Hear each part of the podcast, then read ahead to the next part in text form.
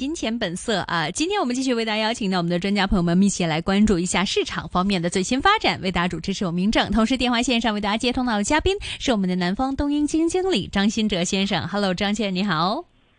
嗨，明正你好，大家好。呃，最近这个港股方面啊，也体现到你们一直以来对于港股方面的一个分析以及坚持。看到港股方面现在呃，也在今天虽然下午一段时间会弱势呃跌穿了两万点水平，但是临近收市也回到了两万零一十一点。市场方面也非常期待今年港股能不能够突破短线方面的一个高位，比如说两万二左右的这样的一个方向性。但主要也要看在未来这一段时间里面有没有利好性的一些的政策。或者消息出台，其实张先生，你们会怎么样看？现在目前港股是不是真正踏入一个转折性的一个时时期？如果是的话，应该怎么样去看待未来的一些经济数据呢？呃，毫无疑问啊，我们觉得港股市场其实从过去的呃两三个月时间里面啊，我们持续的就是很坚定的看多，并且一直是鼓励大家可以啊，就是积累积累自己的手里的股票也好啊，或者 ETF 也罢，积累慢慢的积累份额。其实中国本身其实从这个呃，应该说是。呃，第一个进入疫情，但是呢，也是最后一个就是告别疫情。现在整个嗯，可以说是三年疫情呢，已经已经永远的就是翻页了啊，我们已经来到了新的篇章。那么其实带来的陆续的后续影响呢，也在逐步的我们说常态化啊，就是日子呢渐渐就回到了一个正常的状态。那整个从这个虽然这个数据啊近期确实嗯不太理想啊。啊，或者说是其实没有市场预期的那么好啊，因为其实我觉得是，就是，呃，市场的预期呢，就像这个，就是我们做在做股票的时候，一直有一个牵狗理论啊，比方说你牵着一条狗去遛狗，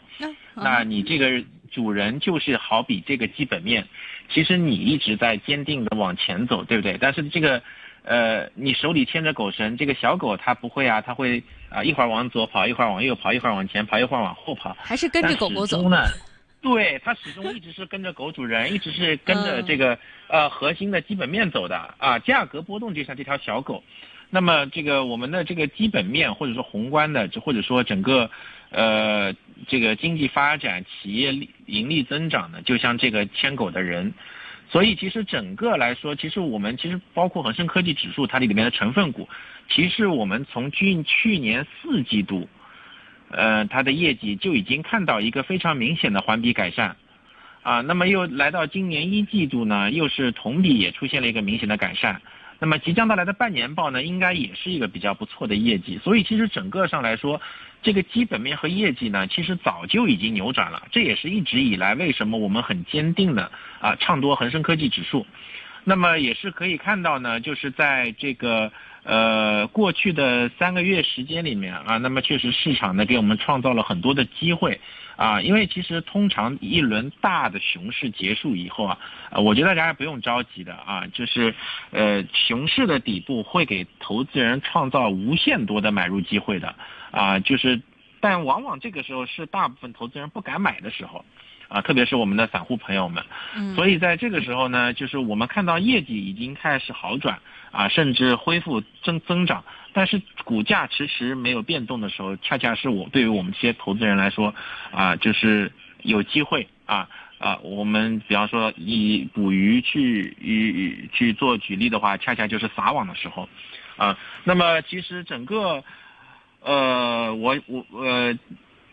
虽然企业盈利好转啊，就是为什么三个月价格没涨呢？就是确实是这个市场的情绪比较低啊。那么情绪引燃呢，它就需要相一个类似的导火导火一导火线啊。那么近期的这个咱们的这个呃国家领导人，包括国家的呃部委啊，再次强调这个民营企业的重要性啊，并且大力的鼓吹就是要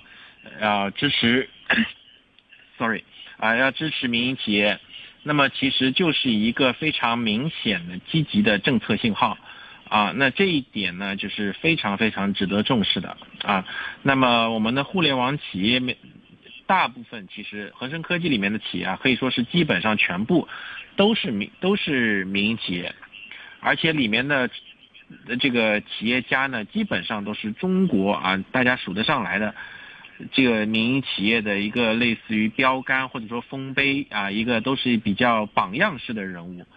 所以其实我们会预期呢，就是如果国家呢对民营企业有利好呢，啊，他们一定是首当其冲的啊，是要拿出来去做一个样本范例的一个存在。所以这也是呃这个市场开慢慢好转的一个因素吧。啊，所以其实，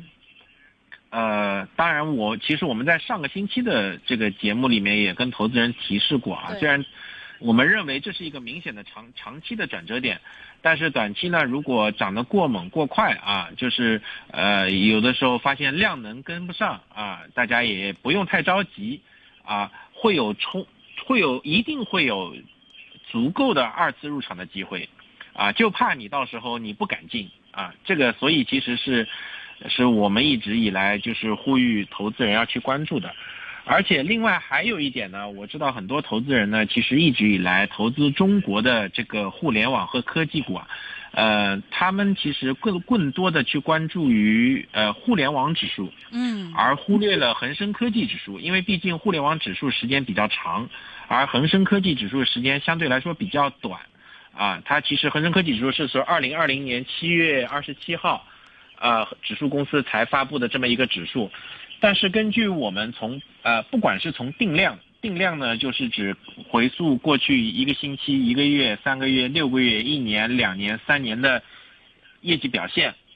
还是从定性上来说，定性呢，我们就是把这个指数进行一下分拆，我们都会发现呢，呃，恒生科技指数。不管是从业绩啊，短期、中期、长期全面跑赢互联网，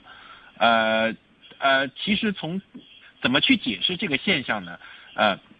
其实也也容易去挖掘，因为我们呃也也发现呢，恒生科技指数它名字叫科技，但它其实不仅仅是互联网，它的里面呢有将近百分之三十都是一些偏硬件的制造制造业的这样的一个存存在啊，这也是呃国家未来政策主要的发力方向。其中就包含新能源车，啊，也也包含这个芯片，啊，还有这个手机、半导体啊等等，啊，所以这个其实是，呃，我们会认为在未来的五到十年啊，就是是一个弹性可能会比互联网更大的存在。当然，虽然我们不得不承认互联网现在很便宜，啊，所以在当我们发现大趋势已经扭转的时候。啊，当二次买点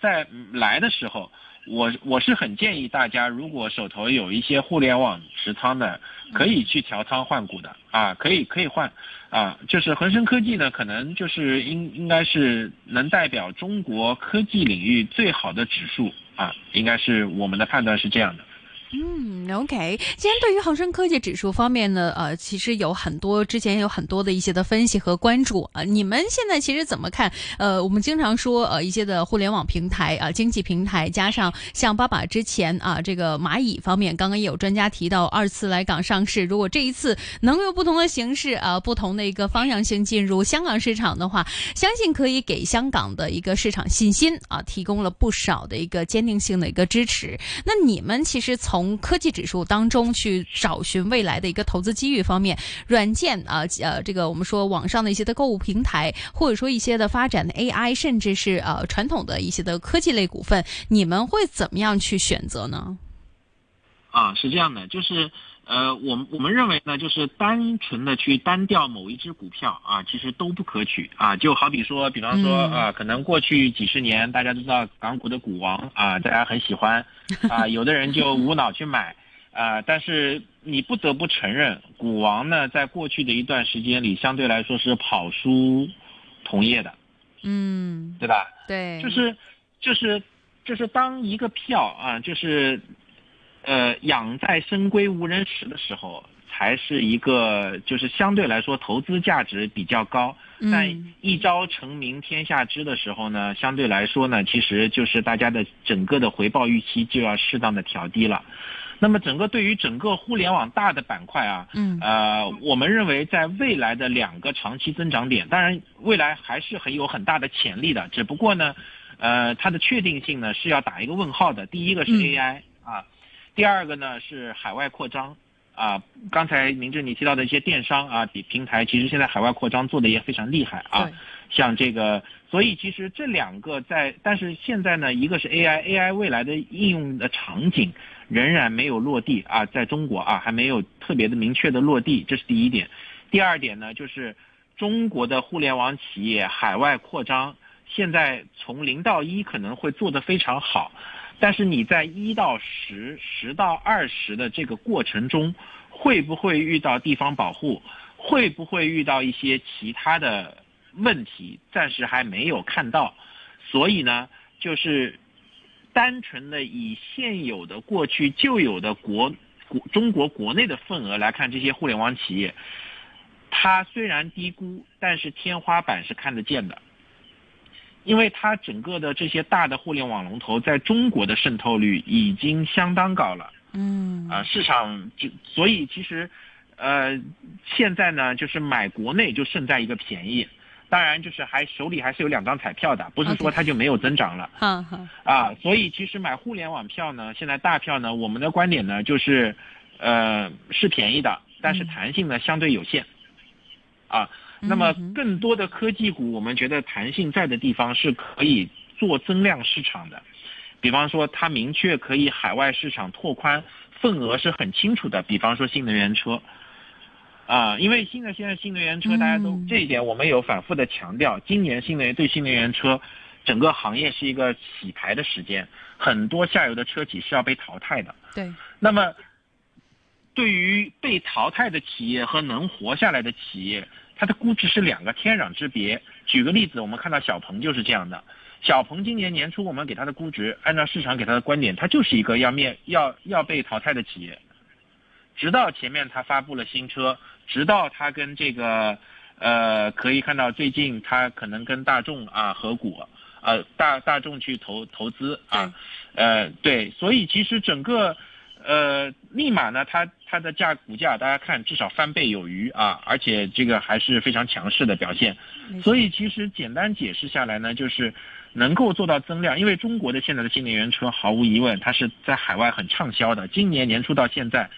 中去年中国是全球第二大的汽车出口国，今年今年是全球第一大了，已经取代日本了。嗯嗯。所以其实这个的海外的增量市场的扩张。是非常非常明确的，所以这也是为什么我们会跟投资人说啊，就是，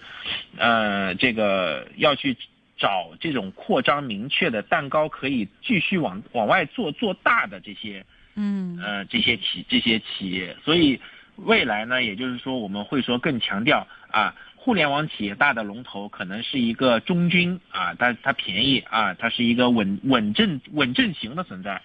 啊，这些小的制造业啊，也不能说它小吧，它至少也有个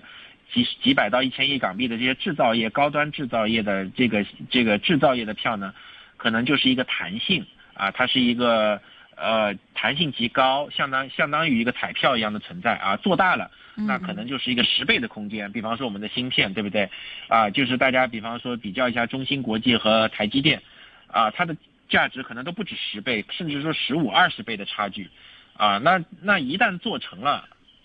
啊，那那的弹性是前途无量的。当然，就是嗯嗯，这个时间点什么时候来临，啊，我们其实是没办法预测的。所以呢，就是为什么建议大家就是轻个股重指数，因为个股呢，其实你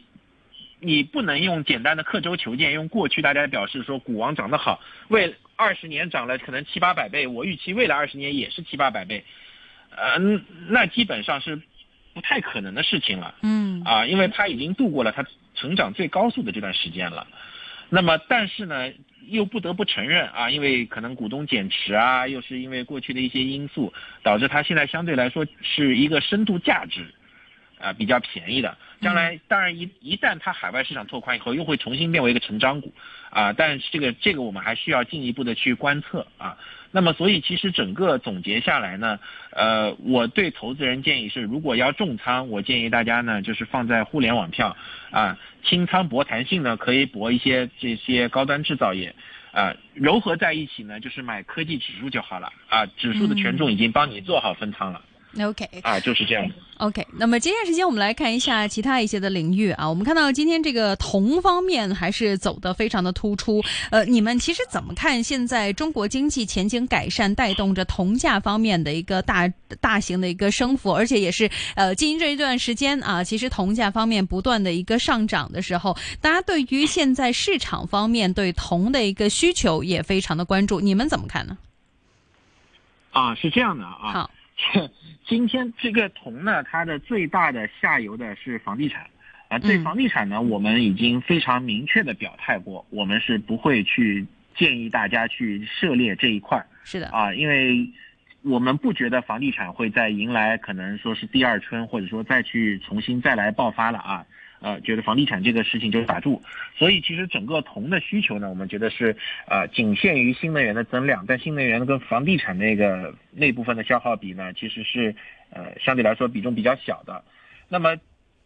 最近两天比较火的，可能会带动有色的呢，就是这个这个这个比较一个新的概念啊，因为其实我们也在学习中，嗯，到目前为止呢，对这个领域呢也没有特别深入的了解，呃，因为还。到底是不是真的还没确定？就是这个高这个这个呢室温超导，啊啊，它这个这个所以会这个是就是这个超导呢可能会涉及到一些原材料，所以我们看到呢就是原材料出现了无脑的就爆炒，啊，就是整个现在的中国的投资风格就是管你是不是真的，我先炒一波，啊，那通常这一波呢就是对于我们这种专业机构来说就是研究学习的时候，啊，现在还没到真正的我们去介入的时候。啊，这个，所以其实整个如果你要看房地产的话，我们不觉得铜会铜价会有一个上涨是有可持续可持续的啊，所以这个就是我们的一个判断嘛。当然，更多的如果只是炒概念的话，我们就倾向于是一个短期啊。嗯嗯嗯，OK，呃，另外呢，刚刚我们也聊到，呃，有关于这个内需方面啊，有一些的专家觉得未来一段时间内需可能还会有一个更好的一个上升。其实你们怎么样来看最近啊这一些的政府措施之下，对于呃民营企业，尤其是像是呃餐饮方面的股份，你们会有比较好的一个预判吗？呃，对于民营企业来说的话，肯定就是。